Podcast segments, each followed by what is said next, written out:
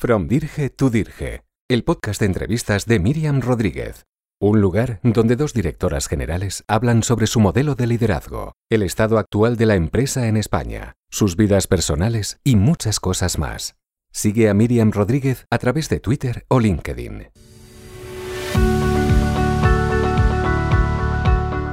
Buenas tardes a un nuevo capítulo de From Dirge to Dirge.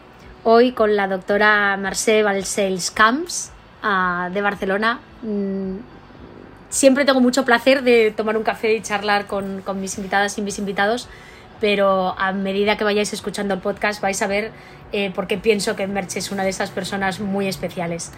Eh, Merche, como os decía, es de Barcelona, es ingeniera química por el Instituto Químico de Sarriá y es doctora en química macromolecular eh, en Alemania.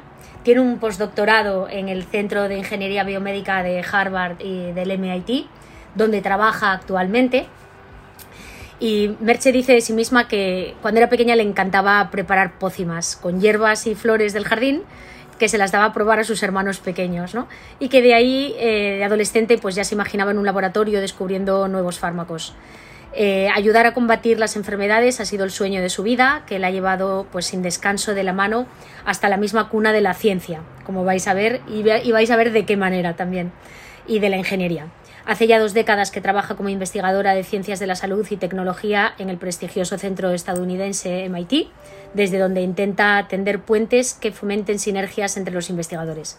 Su objetivo prioritario es que los avances científicos lleguen a los pacientes de todo el mundo. Bienvenida Merche a Frondirge tu Dirge. Un placer que estés con nosotros hoy aquí en Barcelona eh, y, como no, en nuestro podcast. Un placer, gracias Miriam por tenerme aquí. Eh, llegué justo ayer y estoy, ya te digo, encantada de estar en esta ciudad y con los míos. Que bueno, siempre digo que nunca me he ido porque voy y vengo continuamente. Así que. Qué bien, qué importantes son los vínculos, ¿no? Y, mantenerlos. Ya veréis que, que, Merche es una mujer de vínculos y, y lo vais a descubrir a lo largo del podcast. Y tienes una historia increíble, eh, Merche, yo creo que merece la pena contarlo. Antes comentábamos que creo que todos los que hemos estudiado una carrera de ciencias en algún momento de nuestra vida soñamos ¿no? con la posibilidad de dedicarnos al mundo de la, de la investigación. Algunos ya durante la carrera o poscarrera pues ya decidimos hacer otras cosas diferentes, pero incluso aquellos que decidieron dedicar su vida a la investigación pues muy pocos han podido hacerlo con éxito o al menos con las satisfacciones ah, que, tú, que tú has conseguido ¿no? y con, el propósito ah, que tú le has dado a tu vida. Y yo creo que es muy importante que, que, nos expliques cómo, porque nada es gratuito. ¿no? la gente a veces habla de la suerte, yo creo, y la vida me ha demostrado que la suerte es estar en el momento correcto, con las personas correctas, con la actitud correcta y que eso no es suerte. Eso. Habrá una pequeña parte de suerte, pero la mayoría es, es actitud y es, y esa actitud es guerrero, ¿no? Es, es la, la, la, la, proactividad que tiene, que tiene cada uno. Cuéntanos, Merche, qué haces hoy en día en el, en el MIT, en qué estás investigando. Bueno, pues tengo un grupo de investigación que hacemos ingeniería de tejidos, o sea, órganos y tejidos de reemplazo, ¿no? Como cuando ahora ya menos, ¿no? Porque los coches, eh, siempre hacía el ejemplo de cuando se te revienta la rueda del coche tener la de recambio. Y ahora hay, coches que no necesitas ni rueda de recambio. Esto es fantástico, ¿no? Mal ejemplo. Pero bueno, hago pues tejidos. Eh, cuando le decía a mi abuela que iba a hacer ingeniería de tejidos, me decía que, uy, que la empresa textil catalana iba de bajada y que me estaba equivocando. Y claro, le tuve que explicar que no, que no tejido de este, ¿no? De una manga de un jersey, sino tejido de, tejido, de tu carne, de tus huesos, ¿no? y bueno, tenemos diferentes proyectos, algunos pues, pues eh, para diseñar de nuevo, o sea, desde cero, con materiales biodegradables y células humanas, pues desde vasos que alimentan el riego sanguíneo en todos los tejidos, hasta pues cartílago, eh, tumores, porque no solo hago tejidos buenos, sino tejidos malos, ¿no? Para poder entender cómo crece un tumor y cómo parar ese crecimiento. Así que, bueno, si bien yo siempre digo, cuando vengáis a mi laboratorio os, lo enseño porque están las puertas siempre abiertas, ¿no? Pues hacemos eso, eh, imprimimos en 3D materiales que pueden ser biodegradables o no y con células humanas pues intentamos que, esos, que esas células crezcan eh, in vitro, fuera del cuerpo, para poder entender ¿no? Cuándo están sanas y cuándo dejan de estarlas, ¿no? Yo siempre digo, si te pregunto, Miriam, ¿puedo abrirte la cabeza y ver si tu barrera hematoencefálica reacciona bien al estrés? Tú me dirás, hombre, Merche, que te acabo de conocer, por favor, no me abras la cabeza, ¿no? Pero, pero claro, si tengo un modelo de barrera hematoencefálica y puedo darle impulsos mecánicos, es decir, estrés, impulsos químicos, ¿no? Le digo a mis hijas siempre, por favor, no toméis ninguna droga de ningún tipo, que os cargáis la barrera y me quedan, dicen, mamá, siempre tienes que llevarlo al terreno científico. Y digo, claro, pero si lo veo en el laboratorio, y lo digo a mis hijas y lo digo a muchos adolescentes que, con los que tengo la suerte de, de trabajar e interaccionar, pero bueno, pues eso, diferentes partes del cuerpo que las crecemos en el laboratorio. Y yo cuando me metí en este campo pensaba que serían para implantarlas, y, la realidad es que todavía no las estamos implantando, pero ya están ayudando a muchos pacientes porque nos ayudan a entender ¿no? cómo funciona el organismo fuera de él y a diseñar pues, fármacos, eh, dispositivos médicos que serían implantables y que en vez de estar implantándolos en animales, pues igual antes mm, estamos reduciendo la experimentación en animales Qué maravilla. Y, y, poder entender cómo funcionan sin, sin eso, sin el uso de animal. Al final son modelos vivos sin, sin necesitar seres vivos, ¿no? Exactamente.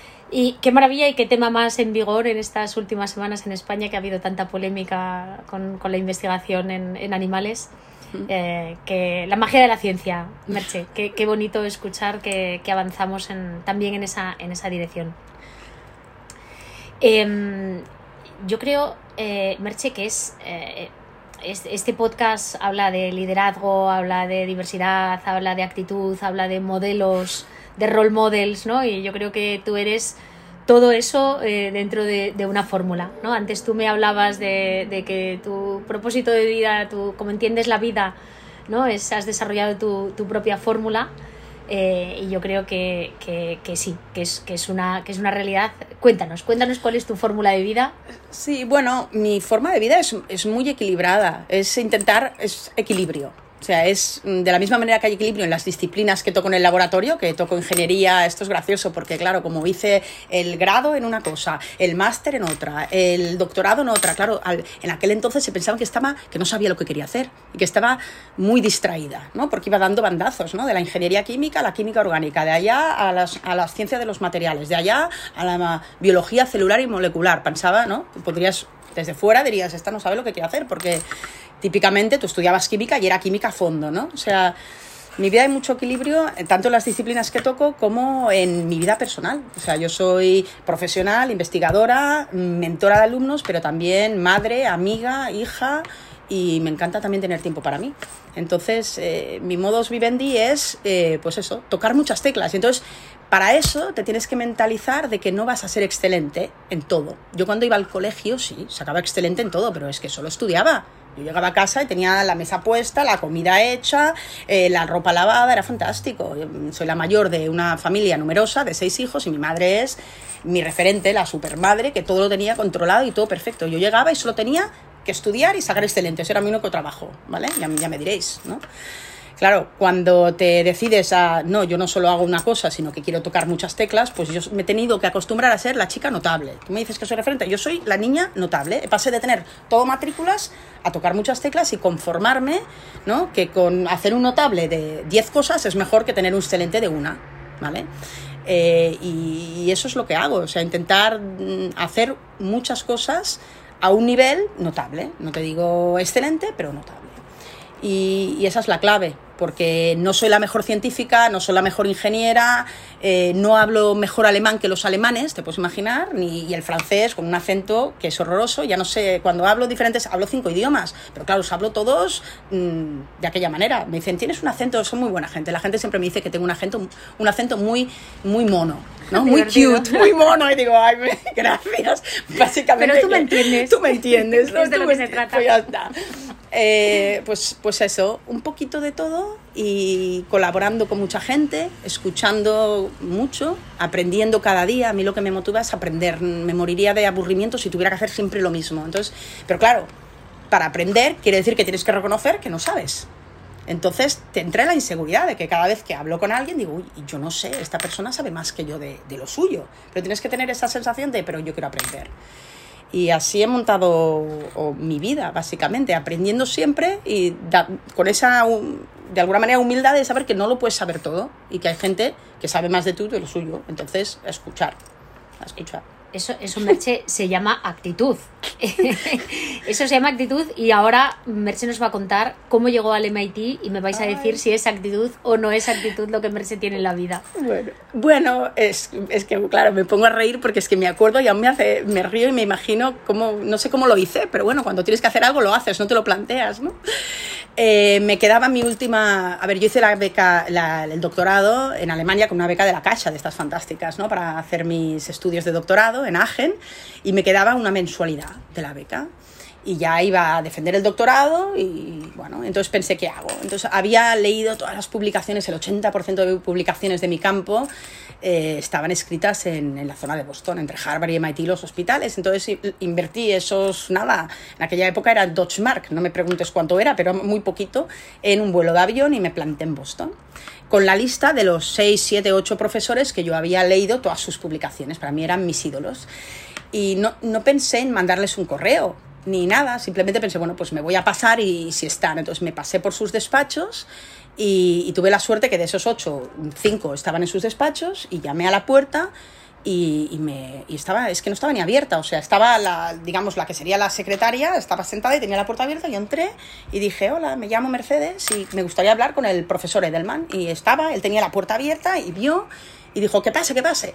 Entonces me, me, presenté, le expliqué lo que, está, lo que había hecho en Alemania y le dije, y bueno, estoy aquí porque me queda un mes, voy a defender y quiero trabajar contigo. Y entonces, bueno, él me enseñó el laboratorio, es un gran anfitrión, ¿no?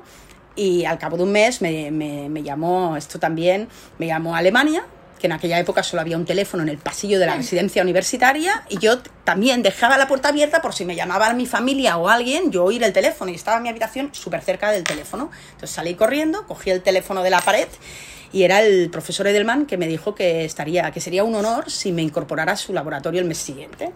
Imagínate tú, que no cojo yo el teléfono o que no me planto. Bueno, pues diez años más tarde me confesó en una cena que, que, se había sentido muy mal porque se había pensado que había ido a MIT y que él no me había puesto en su agenda, que se había olvidado de mí. Dice, esta pobre eh, mujer viene aquí desde Alemania en febrero, que hace un frío horroroso, que no viene nadie, y yo me he olvidado, no la tenía en la agenda. Entonces yo le tuve que decir que no se sintiera mal, que yo no estaba en la agenda, que yo había hecho lo que allí dicen un walk-in, o sea, que me había plantado por mi cara a llamar a su puerta y su puerta estaba abierta. Y así, pues, eh, así estoy allí. Así, llegué, cogí, me monté en un avión y llamé a las puertas que me, que me abrieron. Es que así se consiguen las cosas en la vida, eh, Merche, con, con, actitud y levantándose y caminando, teniendo una visión de lo que quieres, ¿no? Y, y caminando, visualizando el camino, visualizando el objetivo, visualizando el camino. Eh, y yo creo, bueno, vuelvo a decir que me parece que no solo que eres un ejemplo de actitud, que ya nos lo acabas de contar y obviamente lo eres, sino que eres un rol model a seguir muy importante eh, para todas esas chicas ¿no? y chicos también, pero insisto mucho en el tema de chicas porque somos muy conscientes de que es donde tenemos un gap más grande en el mundo de, STEM, ¿no? de, las ciencias. Eh, para todas estas que sueñan con que serían y no se atreven, o han decidido pero luego se quedan a medio camino, ¿no? pues porque se encuentran con muchas barreras. Y ya también me gustaría hablar un poco de esto, ¿no? de, de, la diversidad en el mundo de la investigación, eh, de las barreras que te has encontrado y también de cómo las has afrontado y cómo, ¿no? cómo las has uh, salvado. ¿no? Pues mira, ¿Qué, ¿Qué, quieres que te diga? Que en Alemania éramos 70, o sea, el jefe de departamento era un profesor y éramos 70 y la única extranjera, la única mujer era yo. Entonces, pues de entrada, pues me trataba todo el mundo muy bien y era como la, la estrella, ¿no? De wow, que, que, es un poco pero claro, te sientes de entrada muy bien, pero luego te sientes casi como un tigre albino, ¿no? Que es muy bonito, ¿no? Pero yo me siento como un tigre albino, me sentía, ¿no? Como un tigre albino, que estás allá, que te hacen mucho caso, pero Pero en paralelo, por ejemplo, al ser la única no extranjera, pues yo tenía mi beca de la casa, pero todos los demás estaban becados por el propio gobierno alemán y por sus becas, ¿no? Pues cuando se me acabó la beca, que acaba, era... Todo el mundo me dice, por ejemplo, esto también lo tengo que confesar, que hice el doctorado muy rápido, bueno, en dos años y siete meses, cuando en aquella época los doctorados duraban cinco. ¿Por qué? Porque la beca de la casa era de dos años a mí se me acabó la beca. Y no me dieron, ¿sabes? Siendo extranjera Yo no tenía beca, entonces dije, pues hay que acabarlo. Pues en dos años y siete meses, eso, yo viendo todo el día, no salía del laboratorio. Me lo pulí en dos años y siete meses el doctorado, ¿no? Pero claro, era la única, era la extranjera y no... Y a veces, por ejemplo, el gran jefe, me recuerdo que llegué y me dijo, el primer día me dijo, felicidades y suerte, ¿no? Y a los dos años y siete meses, que es la segunda vez que lo volví a ver, me dijo, enhorabuena y suerte. Y ya está, dos veces. A mi jefe de doctorado lo vi en dos años y siete meses. Imagínate. Y a lo mejor, ya te digo, también culpa mía, que yo no iba a llamarle a la puerta y decirle, porque me daba mucho respeto. Bueno, me, me, me duplicaban altura, yo soy muy bajita, mido metro cincuenta y dos, pues un alemán altísimo, con un alemán perfecto, súper serio, con traje chaqueta, pues yo me escondía. O sea, no es que no me llamara él, es que yo tampoco iba a llamar a la puerta. ¿Vale? Así como te he dicho que me monté en un avión y me fui a llamar a la puerta de los americanos, pues en Alemania mmm, llamaba mucho la atención porque era la más menudita y tal, pero a la hora de becas, a la hora de contratos con la, por ejemplo, mandamos una, un proyecto a la Agencia eh, Espacial Europea y lo escribí yo, y lo escribí yo porque se tenía que escribir en inglés, pero yo no, mi nombre no salía por ejemplo. Entonces, todas esas cosas, pero no te das cuenta. O sea, yo estaba ya con 23 y 24 años y era un honor, o sea, yo haber podido visitar la ESA, pues, ¡guau! ¿No? Qué pasada, qué subidón, pero no. Y ese proyecto, no sé si lo dieron o no, ni siquiera. O sea, yo fui como la, la que hizo el proyecto y lo traducí al inglés y, y lo entregaron. Y, y, no sé qué ha pasado con ese proyecto. Bueno, yo, yo creo que dices una cosa muy importante, ¿no? Y que, que toca otra vez con un tema que me encanta, que es el tema de los sesgos. Y es que crecimos en un entorno que era así, y, y, entonces lo veíamos como normal, ¿no? Nos ha costado tiempo y nos ha costado mirar a un lado para darse cuenta de que las cosas pueden ser de otra manera, para darnos cuenta de que, que las mujeres sigan siendo tigres albinos en según qué ámbitos, eh, pues, pues eso debería ser la excepción, no la regla, ¿no? No, no, no la norma. Y que a veces nos cuesta identificar, porque a mí también me pasa a veces que hablo con gente y me dice, pues esto que tú defiendes mmm, será en tu ámbito, porque yo en mi empresa no lo veo, yo en mi sector no lo veo. Y yo pienso, ¿no lo ves o no lo identificas, ¿no? O es la bombilla fundida esta que tienes en casa todavía fundida y has dejado de verla ya que está fundida, ¿no? Uh -huh. que, que, me parece que es un poco esto también, ¿no? Que quizás uh -huh. es lo que pasa en el mundo de, de la investigación. ¿Y qué, qué, has encontrado de diferente? En, y luego, en bueno, Estados cuando Unidos? fui a MIT me encontré como un pez en el agua porque en el laboratorio en el que estaba, eh, que también es ingeniería biomédica, y a la que pones el bio, las cosas se igualan.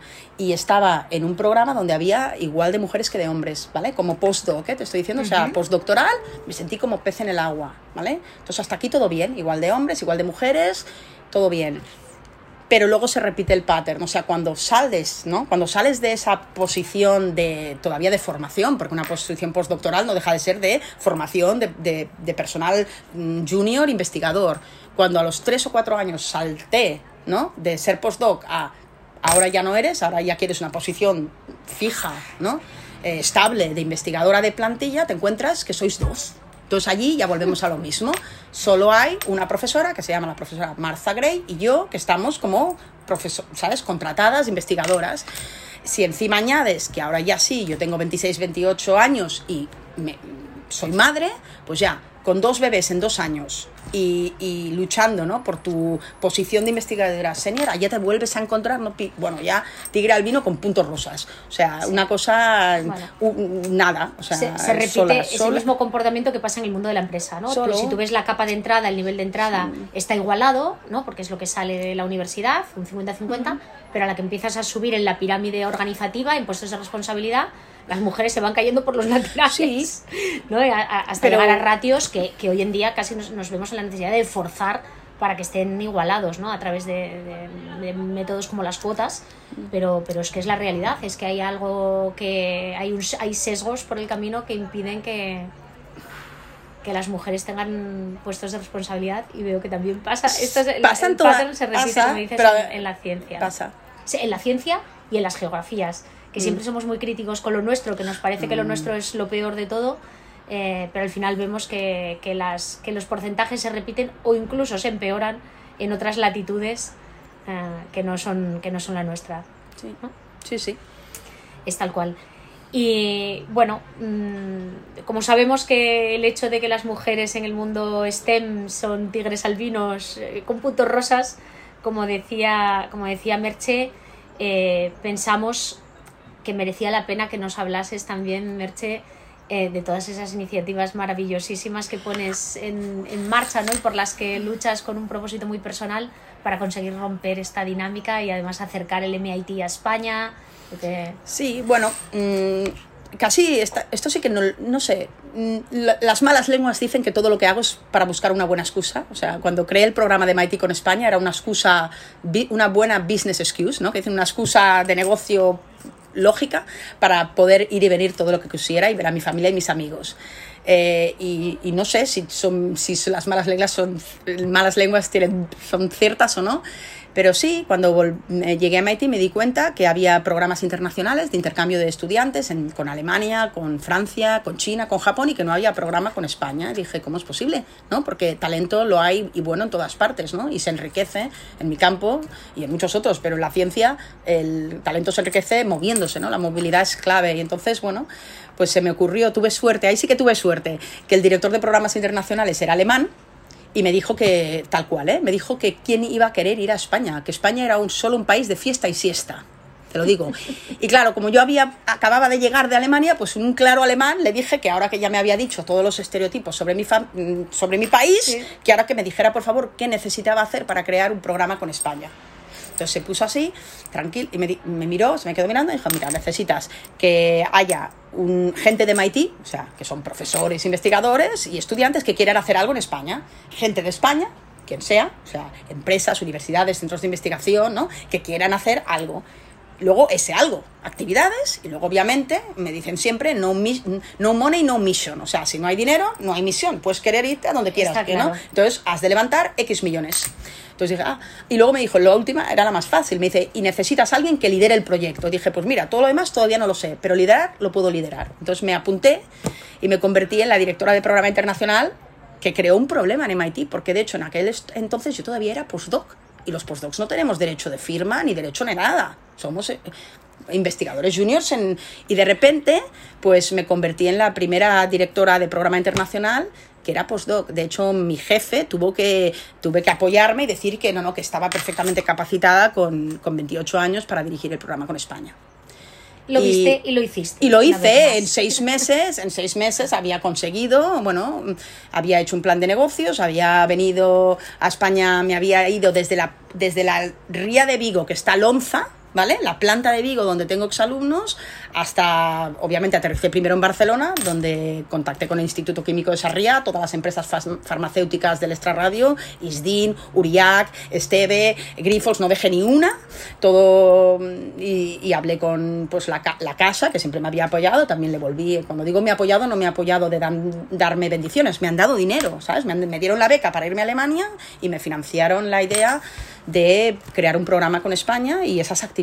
Entonces, bueno, mm, en seis meses, eh, bueno, fue duro porque en seis meses no lo querían llamar MIT Spain Program, le llamaron MIT Spain Forum que era como un previo, como una experiencia pilota. Vamos a probar. Vamos a probar. Españoles. Vamos a probar y me dejaron enviar, me acuerdo perfectamente, a tres estudiantes para que vinieran a hacer prácticas en España un verano y a ver si eh, venían y les gustaba y tenía sentido y se fueron, pues a una de estas empresas que os he dicho, o sea, los colocaron y fue una experiencia, claro, primer año 3, luego 16, luego 30, luego 50 y así pues cientos de alumnos arriba y abajo, gracias al apoyo, pues eso, del IQS, de la Caixa, de la Cámara de Barcelona, de empresas pequeñas, que no sabes el nombre, por ejemplo, un amigo mío de infancia, Posimat, que tiene una empresa en Barberá, del Vallés, dijo, pues yo también apoyo porque creo que es muy importante tener ese, ¿no? ese intercambio de talento. Y empresas grandes, como Acciona y Telefónica y más de, ¿eh? o sea, yo, yo iba pidiendo dólares y euros a todo el mundo que se me ponía por delante. Siempre hago broma, digo, te lo voy a contar y luego te voy a pedir dinero.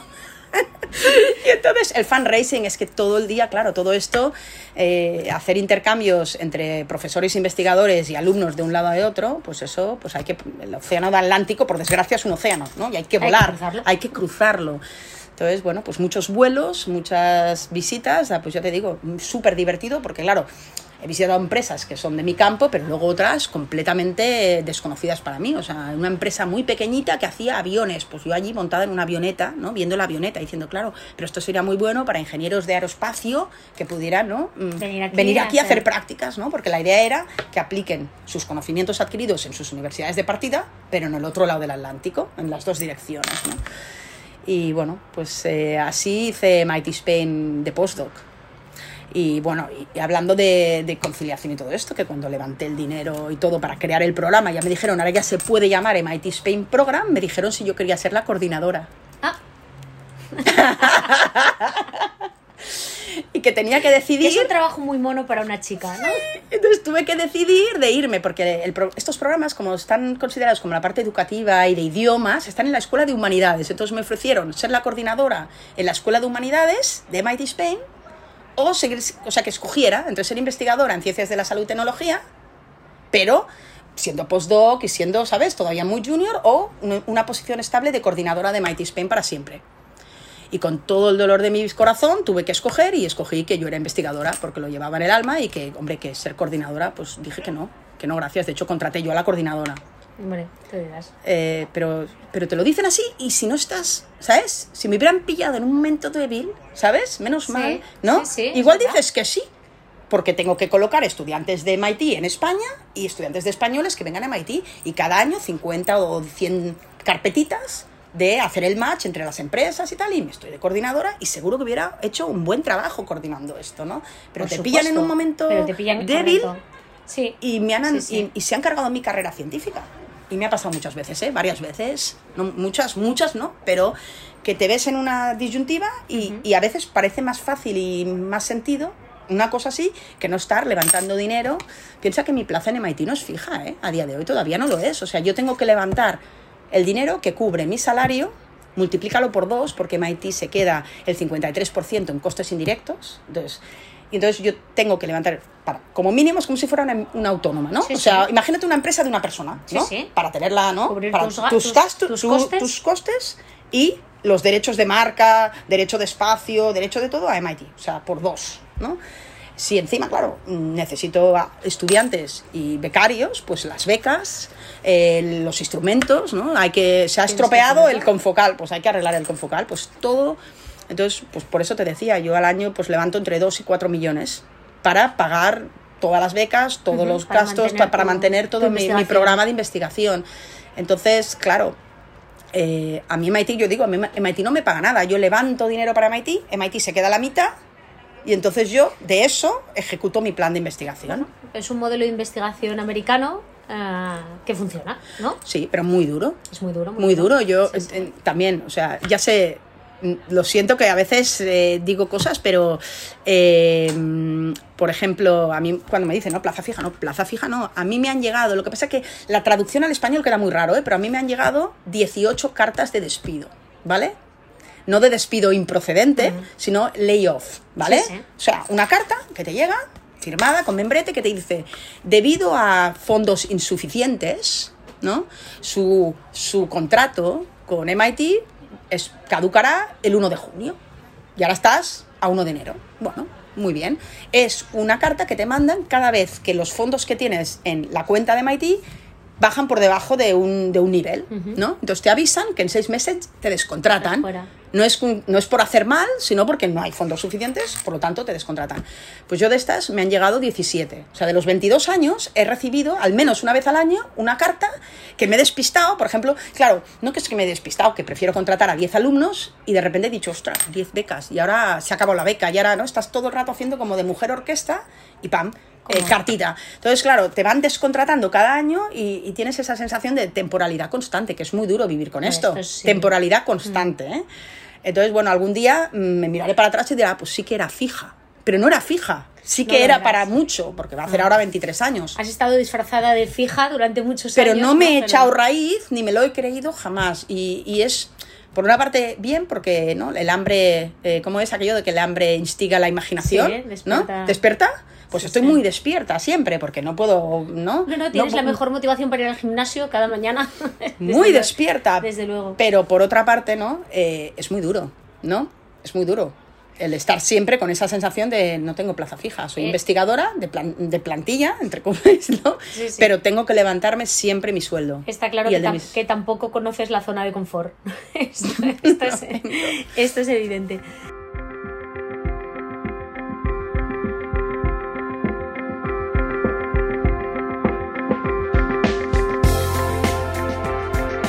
Eh, tienes otra iniciativa maravillosa para chicas ¿no? en, el ámbito de, de- de STEM, de, de la, de la ingeniería y la bioingeniería. Cuéntanos.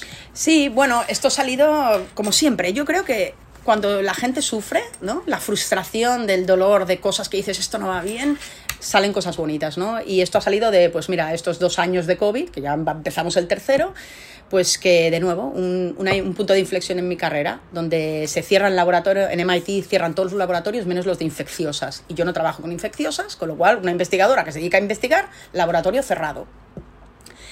Entonces, bueno, eh, empecé a pensar, me reinventé, me tuve que reinventar y me empecé, ¿no? Como has dicho tú, a hacer... Yo nunca me había puesto como role model de nadie, no lo- nunca lo había pensado, pero de repente empiezas, tienes más tiempo para pensar, ¿no? Y te empiezas a dar cuenta que sí, que eres como un imán, ¿no? Un punto de referencia imán de que todas las niñas y todos los hispanos vienen a mí. ¿Por qué? Porque hablo español y porque soy mujer. Y entonces, bueno, mm, me sentí muy sola porque, claro, me tuve que quedar en casa con mis hijas, un año entero trabajando desde casa, haciendo todo lo que hacía, pero eh, de- a distancia. Entonces dije, esto me planteé dejar mi carrera, te lo digo tal cual, después de 22 años, porque me pedían, por ejemplo, que corrigiera artículos y yo tenía a mis hijas en casa. Entonces tuve que decir que no, por primera vez, a muchas cosas, que no daba tiempo. Digo, si yo no estoy publicando porque no estoy en el laboratorio, que voy a corregir artículos de otros, ¿no? No levanté ni, ni un dólar, eh, no publiqué ningún artículo en el año dos, o sea, el año pasado, el anterior, o sea, nada. Entonces dije, pues nada, estoy aquí de madre y no y estoy ayudando a hacer química orgánica y, cosas de, de tercero de bachillerato y me planteé dejarla, dejar y quedarme en casa y, y hacer de profesora de bachillerato, básicamente. Y entonces, de esa frustración y todo, pues me entró, pues eso, una especie de enfado y decir, esto no puede ser, si me está pasando a mí, ¿no? Imagínate tú, ¿no? El para atrás que vamos a ir, ¿no? Si a mí, que ya estoy de alguna manera situada, imagínate cómo esto va a afectar a niñas como mis hijas. Yo tengo una niña de 17 y una de 15. Dijo, por encima de mi cuerpo muerto van a tener que volver a vivir, ¿no? Marcha atrás todo lo que he tenido que vivir yo, de estar sola en Alemania, de estar sola en MIT, de estar sola, ¿no? Entonces, bueno, eh, aprovechando que estaban los colegios cerrados, que estaba todo remoto, pues creé una iniciativa que se llama Girls Teaching Girls, niñas enseñando a niñas. Y salió realmente de una necesidad, y es que yo había estado yendo mucho a Miami para crear un programa y, ¿no? y bueno, tenía una serie de colaboraciones, y al cerrar las escuelas de Miami, me las 340 Miami es, no es la ciudad de Miami, es el condado, es como decir Barcelona provincia, pues tienen 340 escuelas públicas y al cerrarlas, me, me- como yo estaba yendo con mis alumnos antes de la pandemia a inspirar carreras STEM en esas escuelas públicas, donde el 90% de los niños iba con vales para comer. ¿Vale? O sea, te puedes eh, en Estados Unidos os digo, eh, hay lo mejor de lo mejor y lo, o sea, todo lo grande, los pobres más pobres y los ricos más ricos. Pues imagínate yendo a inspirar carreras científicas a niños de sexto, de primaria, donde eh, todos, o sea, están con vales para comer. Pues al cerrar las escuelas, estos niños no, no tenían la única comida del día y no tenían esa educación tan importante. Entonces, mm, como yo no podía ir a Miami porque estábamos todos cerrados, pues me pidieron si podía hacer vídeos de los conceptos más claves de, de matemáticas, de ciencias, ¿no? Para que los niños los- lo pudieran ver. Desde la televisión pública lo proyectaron, porque claro, no tenían ni ordenador ni, ni internet. Entonces, hicimos una serie con mis estudiantes, como no podíamos investigar, pues le dije, ¿podéis por favor ayudarme y hacer una serie de vídeos hechos grabados con Zoom, ¿eh? O sea, cutres y salchicheros, pero donde quiero que salga vuestra cara eh, y que expliquéis, ¿no? Pues qué es energía, qué es trabajo, qué son las ondas, qué es la célula, ¿no? Entonces cada uno de mis estudiantes hizo varios de estos vídeos. Y entonces, eh, bueno, yo estaba en casa, mis hijas en casa, y me dicen, mamá, ¿podemos ayudar en algo? Y dije, ostra, eh, están aburridas, esto es malo. Entonces salió, fue la, de hecho le tengo que dar mérito a mi hija mayor, que dijo, mamá, ¿cómo puedo ayudar? Y dije, pues mira, en Miami el idioma principal es el español y me iría muy bien si ensamblaras un grupete, ¿no? De niñas, porque aquí ya escogí yo, dije, niñas que me puedan hacer doblar los vídeos de mis estudiantes, ponerles voz en castellano. castellano. Entonces se empezó a ensamblar, yo no hice nada, mis hijas llamaron a sus amigas y a las amigas a las amigas y de repente me encontré con 50 niñas de todo el mundo porque ya no solo fue español, sino que llamaron a las brasileiras. Entonces, portugués, español, eh, yo por ser catalán, lo tenemos en vasco, o sea, en euskera, Qué bien. eh, en ruso. Entonces empezaron a poner voz, ¿no? Entonces se ensambló con este grupo de niñas que se llamaron ellas Girls Teaching Girls, porque empezaron a poner voz a esos vídeos que habían, esos webinars que habían hecho mis alumnos, ¿no? Pero es que cuando ya se acabaron esos webinars dijeron, pues ahora queremos empezar a hablar de lo que nos interesa a nosotras. Y de ahí el Girls Teaching Girls, ¿no? Y empezaron a dar en esas sesiones que hacíamos los miércoles a la una de la tarde hora Boston, que eran las 7 de aquí, pero a las 10 de la mañana en Seattle, porque claro, tengo en Seattle, en Curitiba, en Sao Paulo, en Boston, en Miami, en Barcelona, en Milán, en París, ¿no? Cubrimos todo porque querían, no quería que fuera diferido, sino, ¿sabes? Y no llegamos a las Filipinas porque, claro, no puedes tener una niña de 13 años, bueno, por poder puedes, para las 3 de la mañana, no, Mm. ¿vale? Entonces empezaron a dar pequeñas charlas de cosas que a ellas les interesaban. Por ejemplo, enfermedad mental. Imagínate, cómo hablar de la enfermedad mental. ¡Wow! Por ejemplo, pues eso, anorexias, depresiones, ansiedad. Otras, eh, tema medioambiental, ¿no? Una chica que había hecho en su proyecto una- un proyecto de desalinización de agua, ¿no? Po- Pues bueno, pues lo compartió. Otra que había estado, eh, comentado, las Filipinas, ¿no? De voluntaria. Pues empezaron a hacer seminarios, y unas a otras, o sea, teníamos, y así todo durante toda la pandemia. Y, y bueno, este ha sido un programa que he tenido ahora ya en septiembre, cuando todo el mundo volvió más o menos a la nueva normalidad que dicen, pues hemos perdido un poco esto porque a la una de la tarde están todas en el colegio haciendo lo que Sí. toca. Pero bueno, ha sido una experiencia que por primera vez, ¿no? Durante toda la pandemia he interaccionado con más mujeres y niñas que con hombres. Y para mí ha sido, ¿no? Que es como si se me hubiera vuelto, mi hija me dice, mamá, te has vuelto feminista de golpe. Y dice, sí, es como si lo hubiera llevado dentro toda la vida y de repente es que hasta mi libreta es rosa. Que mira que yo soy de azul, mira, me ves, ¿no? No. Pues mi libreta es rosa. Y digo, me ha subido todo de golpe por esa Bueno, sensación de cómo puede ser. acumulación de muchos años, Sí, que ¿no? yo esté a Sin- punto de renunciar a mi carrera, que sin esté. querer darte no, cuenta. no darte cuenta y de repente ver y decir, esto no puede volver a pasar, ¿no? Y ha sido, he aprendido de nuevo, he aprendido yo más de ellas que ellas de mí, yo creo. Yo he abierto puertas, nada más.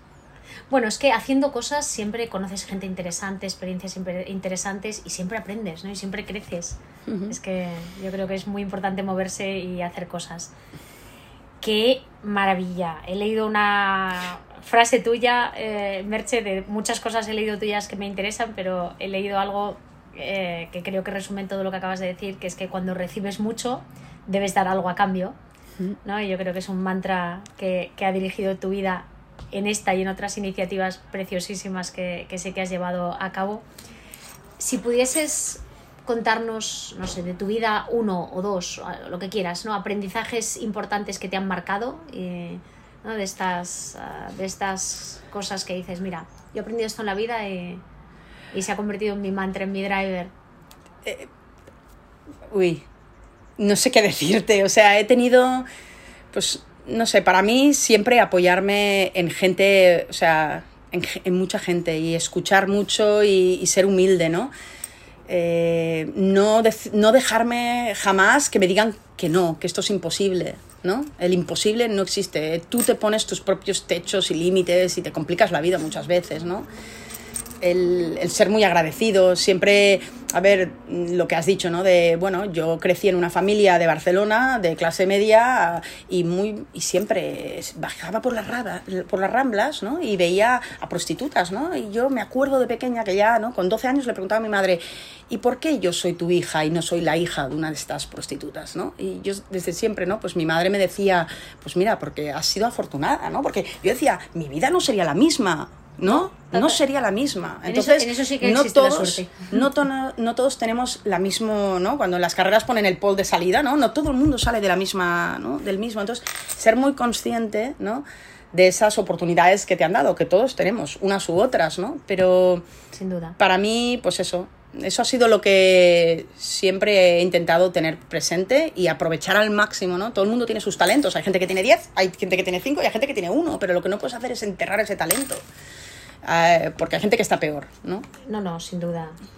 tú lo has dicho, ¿no? Imposible, imposible is nothing. Y además, yo, yo soy de las que pienso y practico habitualmente que el no no es una respuesta, ¿no? La respuesta es el, es el cómo. No me digas no, ¿no? dime cómo lo vamos a hacer, porque siempre hay, siempre hay una manera. Pero esto tiene que ver con lo que decíamos otra vez, ¿no? Con la actitud, con la visión y, y cómo es de, de importante. Si pudieses tomarte un chocolate con churros con tu Mercedes de 18 años antes de que empezase la carrera, ahora y le pudieses contar algún secretito al oído, ¿qué le dirías? ¿Que sí? ¿Qué le dirías? ¿Más de esto, menos de esto? Em, ¿Qué le diría? No lo sé, porque que yo volvería a hacer lo mismo. O sea, yo tuve la suerte que mis padres nunca me dijeron, ay, hija, no te vayas. Yo quería hacer investigación y me fui llevando, de la misma manera que fui cambiando mm. de disciplina, fui cambiando de país sin mirar atrás. Nunca me despedí. Yo no tuve una fiesta de despedida. Yo me monté en un coche y me fui a Alemania. Y luego me monté en un avión y me fui a Boston. Y no sé, o sea, ir. No he mirado nunca atrás. No he mirado, siempre he mirado para adelante. Bueno, y no has cerrado puertas, ¿no? Yo tengo un poco esta sensación también de que nunca me despido de los sitios porque siempre pienso, es que no me voy. Simplemente es otra etapa, ¿no? Pero sigo aquí un poco vinculada. Sí, sí. Sí, no, no cambiaría, no cambiaría. Pues qué bien, el, el, consejo es disfruta del camino. Merche de 18, ¿no? Simplemente disfruta y, y no cambies nada, déjate llevar. Pues, pues Merche, madre mía, estaría yo aquí hablando contigo ahora eh, tres horas más porque se nos han quedado miles de cosas que me interesaba muchísimo contar. Eh, que igual vamos a tener que hacer una versión 2 en otro de tus viajes a Barcelona porque hay muchas, muchas cosas.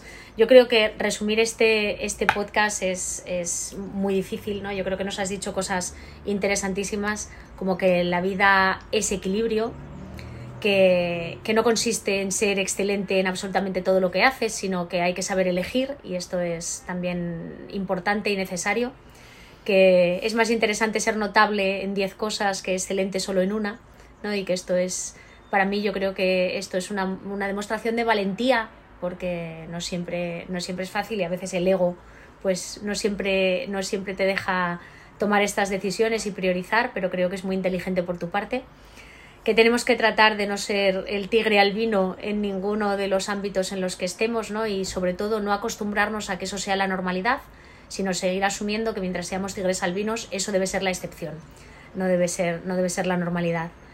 Que la visión y la actitud lo es todo en la vida y es por lo que, por lo que has dirigido tu vida y tus éxitos, ¿no? Y has llegado donde has llegado, pues porque has visto dónde querías llegar y simplemente has tomado acción, ¿no? Te has levantado, has caminado, has tenido la actitud correcta y por eso has conseguido y consigues todo lo que sigues consiguiendo, incluidos levantar entre 2 y 5 millones de rondas de financiación al año para mantener tu, investigación.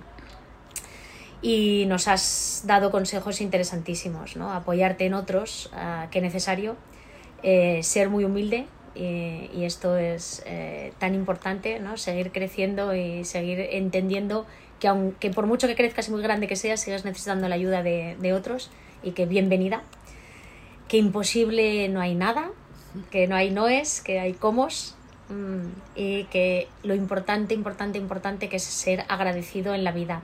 Agradecido por lo que recibes, agradecido por, lo que ya has tenido ¿no? de, punto de salida, de ese pool de, de salida, porque eso sí que hablábamos al principio de que no hay suerte, en eso sí que hay suerte haber nacido en una determinada parte del mundo, en una determinada ciudad, en una parte de la ciudad, en un tipo de familia.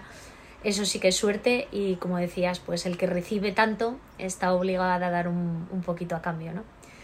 Mm, Merche, te dejo la despedida toda tuya, que, que, bien lo merece. No, un placer. Nunca me habían resumido tan bien, Miriam. No puedo añadir nada más.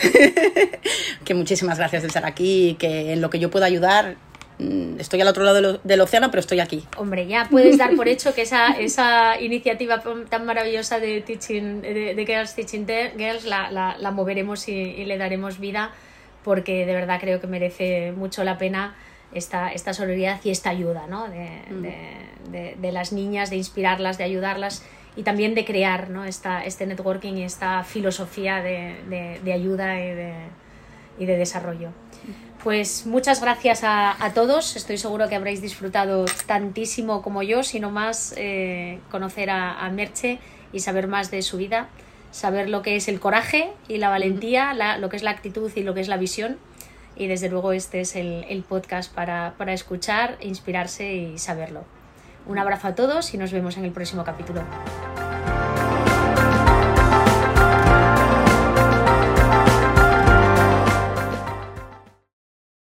From Dirge to Dirge, el podcast de entrevistas de Miriam Rodríguez. Un lugar donde dos directoras generales hablan sobre su modelo de liderazgo, el estado actual de la empresa en España, sus vidas personales y muchas cosas más. Sigue a Miriam Rodríguez a través de Twitter o LinkedIn.